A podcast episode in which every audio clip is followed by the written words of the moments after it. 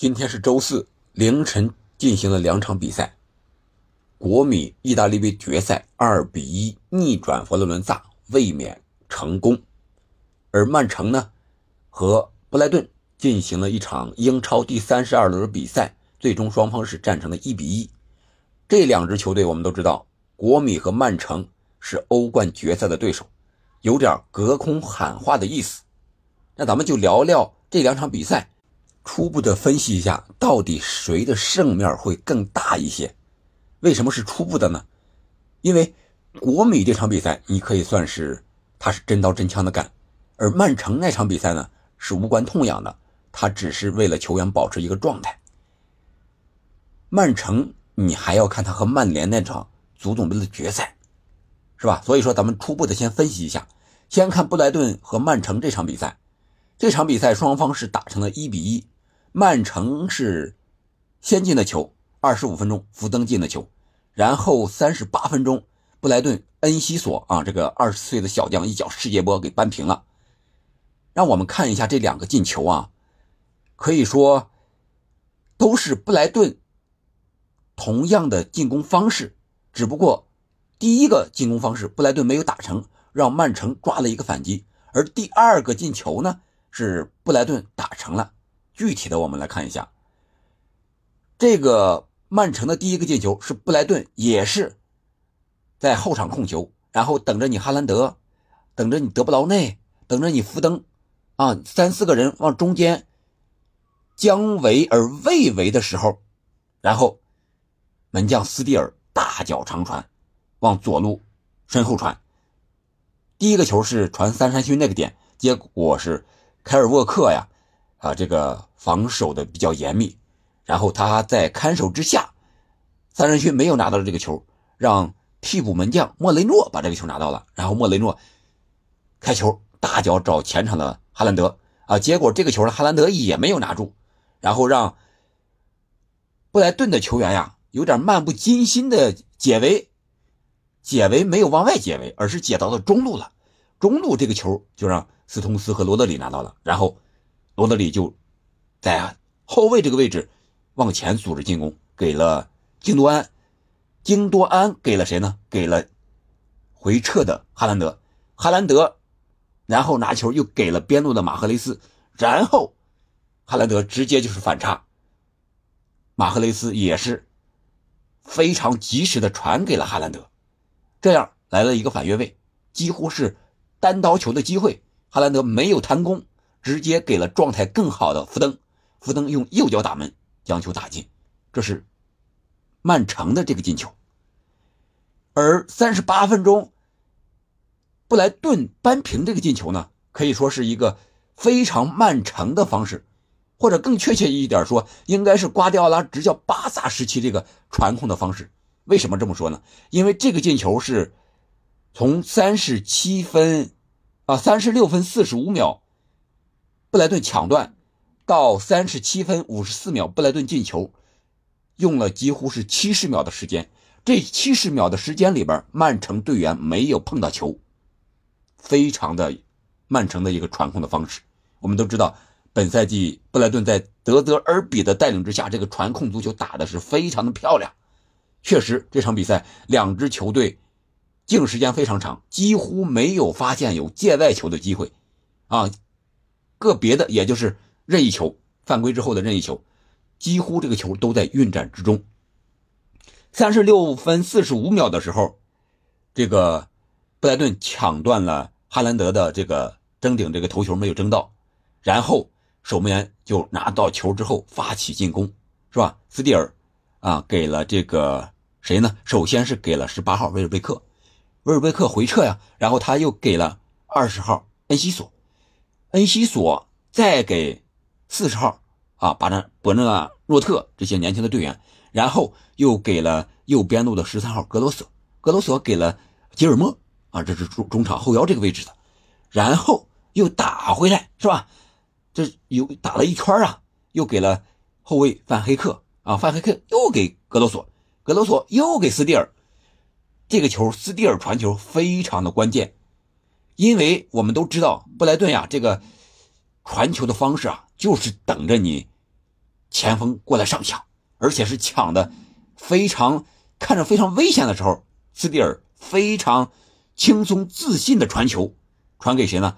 传给了啊右边的中卫科尔维尔。这个这个时候啊，科维尔已经插上了，然后他插上带到右边路，给到中路的二十号恩西索，然后左边啊是有这个呃三山勋在那边牵引着这个沃克，不能过来补防。然后斯通斯呢和罗德里打的后卫是吧？这块他们俩谁也没有上，缺少一个后腰及时顶上，结果。在谁想顶还没有顶上来的时候，恩西索起脚了，距离球门多远？大概是二十七八米这么一个距离，右脚包的是非常的准啊，几乎没有什么旋转，直接打了球门的一个圆角。莫雷诺也没有任何办法，这个球体现出了布莱顿的传控的战术，也看出了布莱顿这些年轻球员个人的能力。我觉得恩西索这个进球有可能让布莱顿留不住他了。虽然说这场比赛布莱顿打平之后，在积分上已经是六十二分，领先第七名维拉四分了，也就是说他已经锁定了欧联的名额。但是我觉得这个小将通过这一脚，是不是瓜迪奥拉已经看上他了？下一步你就来曼城吧，是吧？我给你一个主力中场的一个位置，或者是前锋，怎么样？我觉得。恩西索这小将这几场比赛我们看下来发挥的是非常的好啊，这就是这场比赛两个进球，可以说两支球队啊虽然说都没有完全派上主力阵容，但是这些替补阵容也好，或者是轮换队员也好，发挥的都不错，特别是沃克和三山勋这个边路的对决，边锋和边后卫也非常的有意思。三山勋呢？之前面对你看特里皮尔啊，还有曼联的万比萨卡呀，可能是旗鼓相当。这又来了个沃克，也是双方谁也没有讨到便宜。但是三山勋有点智取的意思啊！你看他不和你这个硬拼了，你不是速度快吗？我不和你在边路硬拼是吧？我可以去中路，我可以和队友配合去传球啊啊！我可以呃，只尽早的啊传一些这个过顶的球啊，或者是脚后跟的球啊。啊，智取沃克，而这个曼城这边呢，也知道三山勋厉害，沃克一个人单防，有时候防不住了，马赫雷斯过来也回防一下，边锋防边锋，啊，非常的有意思。但是布莱顿呢，在落后的情况下，特别是下半场呀，也换上了一个双中锋的不是一个战术吧，或者说是，也对曼城的防线啊起到了很大的威慑的作用。虽然说双方除了这两个进球之外，还各有进球。啊，威尔伯克的任意球的重注，呃，三山勋的进球被判手球，然后威尔贝克有个进球还是越位在先，当然哈兰德也有一个进球，说是哈兰德先是拉扯这个啊对方的六号科维尔犯规在先，VAR 给吹罚了，但是我觉得这个球不应该吹罚，就是拉一下球衣在禁区之内防守角球或者进攻太平常不过了，只不过这个。当时只有哈兰德、威尔、科尔维尔两个人，可能是比较明显吧。这个球一起来，然后这个球来到之前，哈兰德把这个手一松，然后他插到前面一个头球，浪费了一个很好的机会吧。啊，VAR 给吹吹罚的啊，不是说哈兰德浪费的，是 VAR 吹罚的，要不然曼城这场比赛也取胜了。但是平局呢，对于曼城来说没有什么更大的损失，可能就是他是十二连胜。这个记录戛然而止了吧？而那边呢，布莱顿一分拿到了下赛季欧联的资格，这个可以说是本赛季对布莱顿良好表现的一个馈赠吧。这是这场比赛，我们看曼城一些替补队员和主力队员之间是有一些差距的，但是实力也不容小视。然后我们再来看看意大利杯的决赛，国米二比一逆转佛罗伦萨。这场比赛呢，可以说国米除了门将这个位置，其他位置应该说都是主力队员了。你看，门将是汉达诺维奇，这个国米决赛的时候应该是奥纳纳吧。三后卫，巴斯托尼、阿切尔比、达米安，然后五个中场，迪马尔科、恰尔汗奥卢、布罗佐维奇、巴雷拉、邓弗里斯，两个前锋劳塔罗和哲科。那通过这场比赛来看呢，布罗佐维奇，我觉得发挥的还是不错，有一次助攻。他和姆希塔良之间谁首发，这个可能还要看姆希塔良的伤势和后面啊个别比赛的状态。还有就是哲科这点，哲科本场比赛很积极、很活跃，但是射门的运气或者状态不在最佳。所以说，卢卡库五十八分钟替补出场之后啊，表现的还是比较抢眼的。呃，中锋的作用支点是吧？然后做球，哪怕边路的踩单车的突破传中啊，都制造了很大的威胁。可以说这个点，卢卡库和哲科谁和老塔罗搭配首发？可能是小因扎吉需要琢磨琢磨的一个事情了。其他的位置上应该是不会有太大的变化，也就是这门将、中场和前锋这三个位置。那第一个进球是佛罗伦萨怎么进的呢？是两分三十秒的时候，这个阿切尔比在后场出球，啊，他还是用他的惯用脚左脚出球，失误了，然后让佛罗伦萨抢断。抢断之后迅速打反击，十秒钟之内，啊，这个开局，国米可以说慢热的有点太慢了。两分三十秒，佛罗伦萨打了反击，是吧？从左路的十一号啊，一颗内传传到门前，然后传了个穿裆，然后后边的守门员呀、后卫呀，谁也没有敢碰。然后二十二号啊，冈萨雷斯在后点包抄，一比零。如果面对曼城，国米还是这种慢热的状态，我想那就非常的危险了。开局双方肯定都是要抢的，但是我想曼城无论是在众多球迷的眼中，还是行家的眼中，哪怕对手国米的眼中，肯定是实力更强的一方，而且他的打法是吧，讲究传控，所以说国米肯定要，我觉得他应该是先要稳一稳，收一收，也有可能啊，当然也不排除我国米就抢你十分钟，开头先抢你来个。冷不防，也有可能啊，所以说这个开局是非常重要。国米是抢还是守？如果你守这种，还是这种杯赛的慢热的状态，如果让曼城两分半打成一个，那国米来说那就太难太难了。毕竟曼城的实力是欧冠决赛，而佛罗伦萨是欧协决赛，双方差着两个等级呢，对不对？所以我说这个开局非常的重要。这么看，国米。应该更加小心这个开局，这是这个，然后我们看看中锋是吧？中锋本场比赛，卢卡库替补的中锋比首发的哲科状态要更好一些，而另一个呢，老塔罗显然本场比赛是英雄。我觉得国米想要在欧冠的赛场上有所作为的话，这老塔罗这点也是必须要发挥的。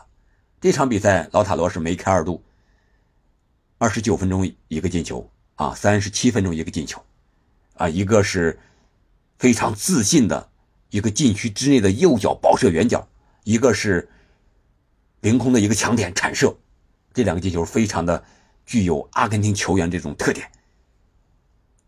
当然，也不排除或者说是也不能忘了哲科和卢卡库给他的制造的空间。因为这两个人个人能力也是非常强的，双前锋就是啊，一个佯攻，一个主攻，是吧？一个在那做球，一个进球。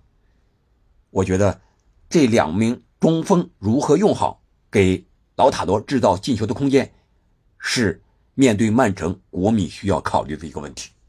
而本场比赛呢，有一些机会，并不是很多，但是老塔罗把握住了仅有的那么两次机会，但是。面对曼城还会有这么多的机会吗？我们看曼城的防守队员是吧？他有可能四三三，也有可能是三后卫把这个斯通斯拿到后腰这个位置上来。但是目前来看，怎么布阵，怎么排，谁去盯防卢卡库，或者说是哲科，我想瓜迪奥拉肯定有他应对的办法。为什么呢？因为。瓜迪奥拉曼城的阵中就有高中锋呀，哈兰德不就是吗？对吧？别人怎么防守哈兰德的，我又是怎么破解别人防守哈兰德的？这曼城瓜迪奥拉肯定早就心中有数了，是吧？怎么切断防线？卢卡库当时在切尔西的时候，曼城怎么让他无所作为的？这都是有成功的案例的啊！所以我觉得卢卡库和哲科肯定需要提高状态，把握住仅有的那么两三次或者一两次机会，为老塔罗创造得分的机会，这是非常关键的中锋的使用的问题。另外一个就是防守应该怎么摆，如何摆？这场比赛，佛罗伦萨最后时刻得分的机会可是不少呀，无论是个人的突破。还是这个传中头球，国米的防线都不是特别的稳固。你像这个阿切尔比是吧？阿切尔比好在第一个进球是他在禁区前沿的一个抢铲断吧，然后打了一个反击，啊，给了这个呃七十七号呃布罗佐维奇助攻老塔罗的机会，可以说是将功补过了。但是在随后的防守之中，虽然说国米没有再丢球，但是也有点风声鹤唳、非常危险的感觉呀。巴斯托尼吃到黄牌，被这个德弗赖换下场。达米安呢，有时候一对一也有点吃力，特别是面对灵巧、速度快型的这种边锋突破的时候，还是有点危险的。所以我觉得，这个后防线，国米怎么能够切断哈兰德？特别是阿尔瓦雷斯啊，福登是吧？我们知道福登这场比赛状态非常的好，还有马赫雷斯或者说是碧玺这种灵巧球员，你不是三中卫吗？我打你的这个结合部，你怎么办？这个可能是国米小因扎吉啊需要考虑的一个问题。三五二怎么布防，非常的关键。这就是我通过这两场比赛，首先啊。今天是咱们是第一场啊，预测曼城和国米，但是还不能完全预测出谁更胜一筹，只能说是国米目前这场比赛是演练了他的进攻，而防守呢，他是没有得到检验的，因为佛罗伦萨的这个攻击力确实和曼城不是一个级别的，但是防守上讲，国米发现了一些问题，这个时候发现问题。我觉得是好事儿，是吧？在面对曼城的时候，如果是你上半场发现问题，你再想下半场再解决，那就没机会了。这还有这个两周这个时间，是吧？两周的时间怎么调整状态，怎么排兵布阵，怎么研究曼城的战术？